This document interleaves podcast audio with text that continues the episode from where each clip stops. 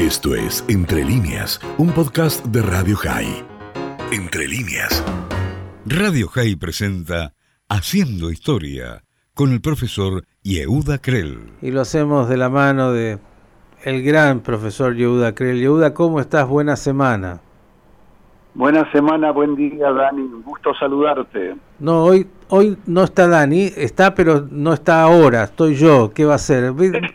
Va cambiando la cosa. La vida es dinámica. El, hábito y la costumbre, Miki. Sí, usted sabe, somos todos animales de, de eso, dicen. Eso. Ay, ay, ay. Pero, pero habíamos hecho un hábito previo, te acostumbraste, hay que reeducarte.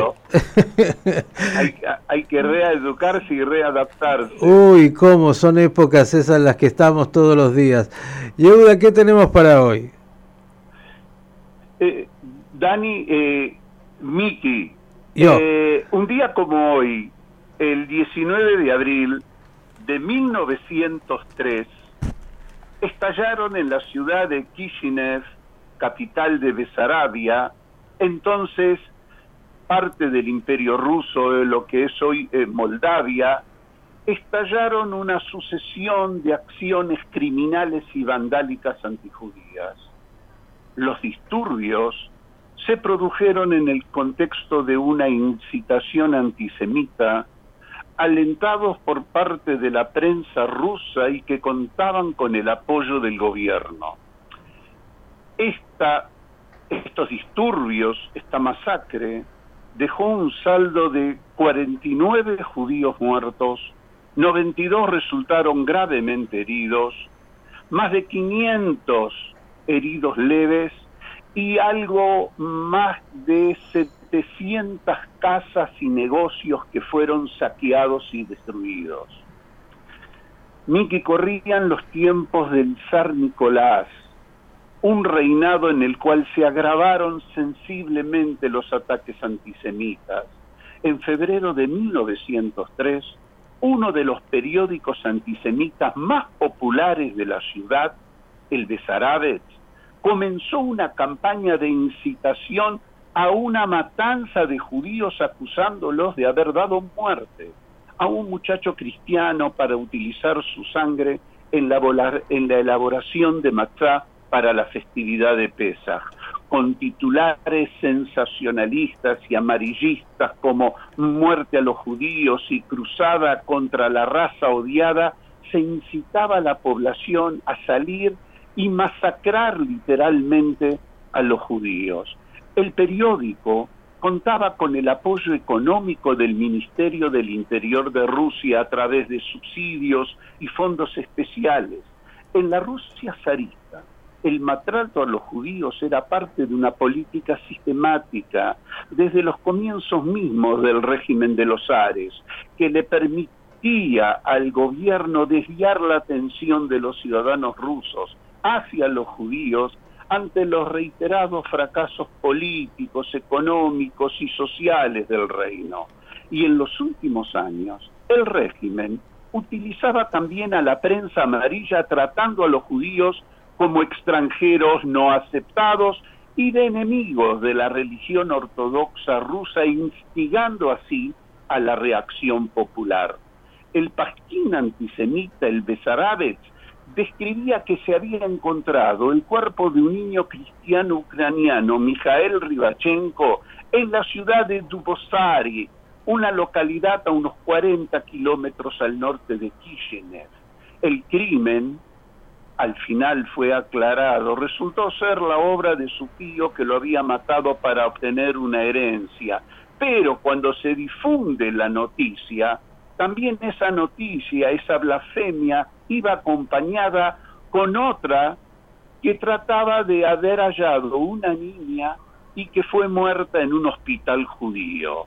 Ambos casos, el del joven y de la niña, el Besarabets los encuadró en un crimen ritual perpetrado por los judíos. También el periódico, en el desarrollo de sus infamias, acusó a los judíos de apoyar tanto una revolución socialista como la explotación capitalista que hacían los judíos de los cristianos. El 19 de abril, domingo de Pascua, al salir de la iglesia, la población cristiana detonó los disturbios contra los judíos que se extendieron durante tres días. Estas acusaciones fueron alentadas también por el obispo de la Iglesia Ortodoxa rusa de la ciudad, que no hicieron más que atizar las llamas de los desmanes. El mismo obispo se paseaba con su carro y saludaba y alentaba a la multitud a la matanza. Esta adquirió escenas dantescas. Se caracterizó por la multiplicación de grupos de descontrolados que asaltaban y saqueaban comercios, casas, matando y violando a mujeres, asesinando a bebés, niños y ancianos. Los testimonios hablan de una violencia descomunal.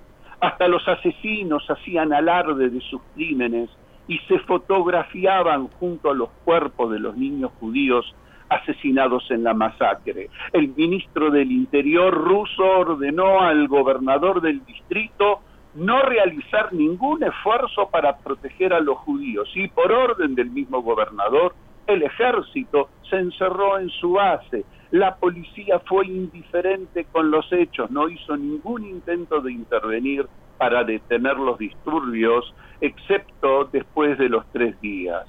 Nuevos ataques se repitieron en otros territorios de la Rusia Blanca, en los que se permitió hacer todo tipo de desmanes y se prohibió actuar a una defensa judía y los jóvenes judíos que querían contrarrestar los ataques eran encarcelados.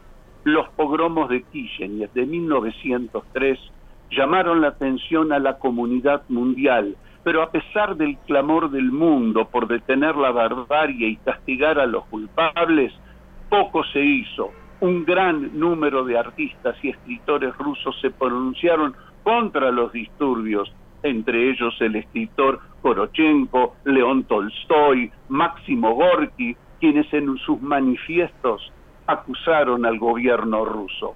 Los disturbios causaron una conmoción en el mundo judío, tras los cuales hubo muchos llamados a un levantamiento judío el pogromo fue decisivo para convencer a decenas de miles de judíos de Rusia que había que marcharse a Occidente o a la tierra de Israel. El salvajismo antijudío se convirtió en una gran preocupación para los primeros sionistas. El líder Theodor Herzl hizo un llamado al Comité de Acción Sionista de Viena exclamando ¿Hasta cuándo? y efectuó una severa advertencia al pueblo judío disperso e insensible ante los peligros que lo amenazaban. El pogromo fue tan decisivo que Herzl propone en el sexto Congreso sionista el Plan Uganda como una solución urgente y transitoria a la difícil situación de los judíos rusos. Para el incipiente sionismo revisionista los trágicos hechos inspiraron la idea de la autodefensa bajo el liderazgo de Jeff Jabotinsky. Miki, escritores y poetas judíos testimoniaron la hazaña y el salvajismo con lo que se cometieron los crímenes.